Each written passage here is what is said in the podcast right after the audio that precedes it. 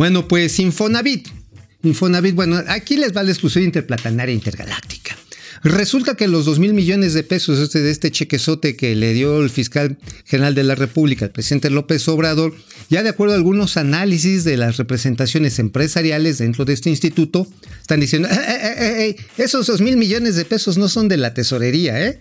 Esos 2 mil millones de varitos son para los trabajadores porque son las aportaciones patronales y de los trabajadores para el instituto. O sea que de ahí olvídense que va a salir para pagar el avión, olvídense que para pagar becas paninis, no. Eso es para los trabajadores. Pero el presidente, el presidente, vamos a verlo cómo se refirió todavía en su fórmula de que el Infonavit es una de las, de las soluciones para enfrentar esta crisis. Vamos a verlo.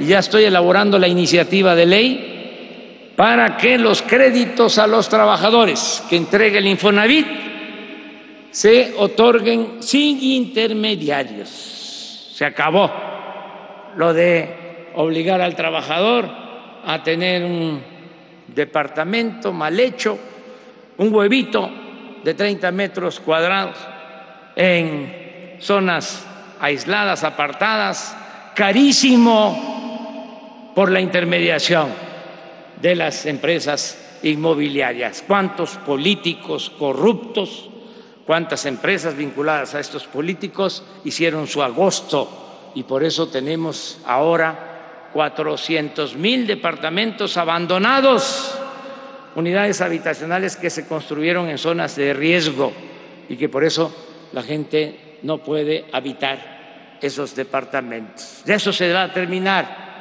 porque ahora los créditos van a ser directo al trabajador y que el trabajador y su familia decidan con ese dinero qué van a hacer, si ellos van a comprar su terreno y van a construir su casa. Bueno, este, yo creo que el director del Infonavit le debería de informar al presidente que ya hay un programa que se llama Mejoravit. Sí, Mejoravit ese agarra, uno pide su lana y va y hace las mejoras, amplía la casita. Si tienen un, terrenito más, pues le haces un cuartito más, porque por ya creció la familia o ya te cayó la suegra.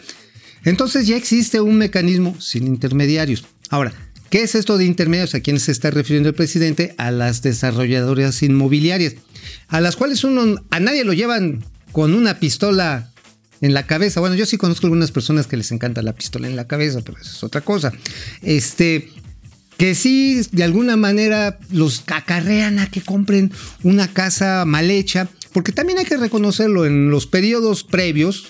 Yo me recuerdo mucho durante el periodo del gobierno de Vicente Fox, en el de Felipe Calderón, se presumía mucho de que se construían 500 mil, 600 mil casas por año. Sí, hasta casa de Juan de la ya saben de hasta dónde, ¿no? Donde da vuelta el aire, ahí donde no se aparece Diosito porque no lo asaltan. Bueno, pues resulta que sí, efectivamente, se hicieron las mejoras de polígonos urbanos la pasada administración, en la de Enrique Peña Bebé. Entonces, obviamente aquí el problema es el costo de la tierra, porque uno puede decir, oye, yo quiero mi departamentito aquí en la Ciudad de México, no quiero echarme, o no sé, en la zona central de Guadalajara, quiero entrar este, en la cerca de Monterrey porque trabajo ahí, no tengo que desplazarme dos, tres horas. El costo de la tierra es lo que topa y precisamente uno de los cambios importantes y que sigue haciendo el instituto es elevar el monto, ya ahorita el máximo es arriba de 1.700.000 pesos. Obviamente, pues para quien lo puedan pagar, ¿no? Quien pueda solventarlo con su salario, ese nivel de crédito y de alguna manera pues ya te compras una casita. Sin embargo, este, aquí la duda es, oigan, este, entonces de veras le van a dar el dinero a la gente para que construya una casa. Aguas, ¿eh? Ya pasó la primera carretera, la primera carretera así de estas así que se hicieron en la cuarta transformación allá en Durango, ya se la llevó la lluvia. Ya les vamos a pasar unas imágenes. Y por cierto, ahí en mismo Veracruz también se habló mucho, no sé si tenemos video, de cómo, ah, sí, sí lo tenemos, sí lo tenemos, de cómo se refirió al tema de los malandros ayer el presidente y por qué la Marina tomó el control de los puertos mexicanos. Vamos a ver cómo lo dijo el presidente.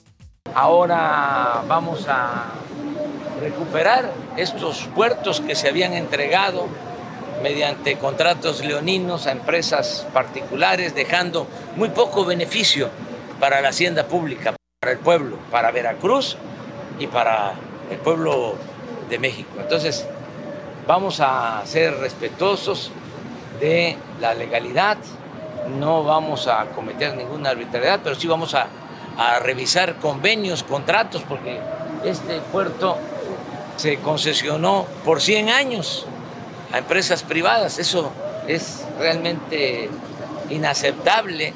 Entonces vamos a revisar esos contratos en el marco de la legalidad para eh, administrar bien estos puertos y va a ser la Secretaría de Marina la encargada de administrar todos los puertos de México para que también no entre contrabando, sobre todo no entre droga sintética, el famoso fentanilo que tanto daño hace a la juventud.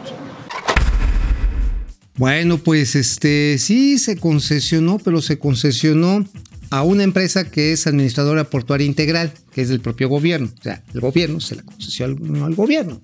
O sea, pues hello, o sea, es como si yo agarrara y me dijera a mí mismo, mí mismo, salte de mi casa porque vives en mi casa. Ah, chirriones, pues ¿cómo me voy a salir? Bueno, la cuestión está en que, pues a final de cuentas se trata de justificar la presencia de la Marina. Qué bueno que se le trate de combatir al contrabando, que no es solamente de fentanilo, ¿eh? de combustibles está todo lo que da, de textiles, de grano. No, no, hombre, está buenísimo, buenísimo el contrabando. Y nada más ahí se los dejo como exclusión interplanetaria intergaláctica, porque pues finalmente el ejército pues no es una garantía ni la marina de mucha seguridad. En Tuxpan los malandros están secuestrando a los propietarios de tierra, ¿sí? ¿Para qué? Para después vendérsela a los desarrollos portuarios. Pero bueno, eso luego se los platicamos. Lo que les quiero platicar es una loa a mí mismo. Mí mismo, qué bonito escribes. Oh, no, no. Hoy escribí en la columna La Razón, a ver si tenemos ahí la imagen. Exactamente, ese muchacho guapo, así, cachetoncito, ese, ese mismo, les está diciendo que esto se va a poner color de hormiga en el suministro de medicamentos. El Insabi, que quién sabe qué está haciendo ahorita con la compra de los medicamentos, les podemos anticipar. Rompió ya relaciones con los laboratorios médicos, no está hablando con las empresas locales y esto, híjoles, pues no augura nada nuevo y nada bueno, nuevo, porque ya sabemos que cuando el gobierno actual se empecina en decir es que ustedes son corruptos y ladrones, no los quitan de ahí. Y aquí la tragedia va a ser que si funciona la, la subasta esta que quiere ser internacional, llegarán los primeros medicamentos, pues ahí de abril del año que viene. Vamos a una pausa, ya saben, Momento Financiero, Canal 76 de Easy, todos los días. Aquí vámonos.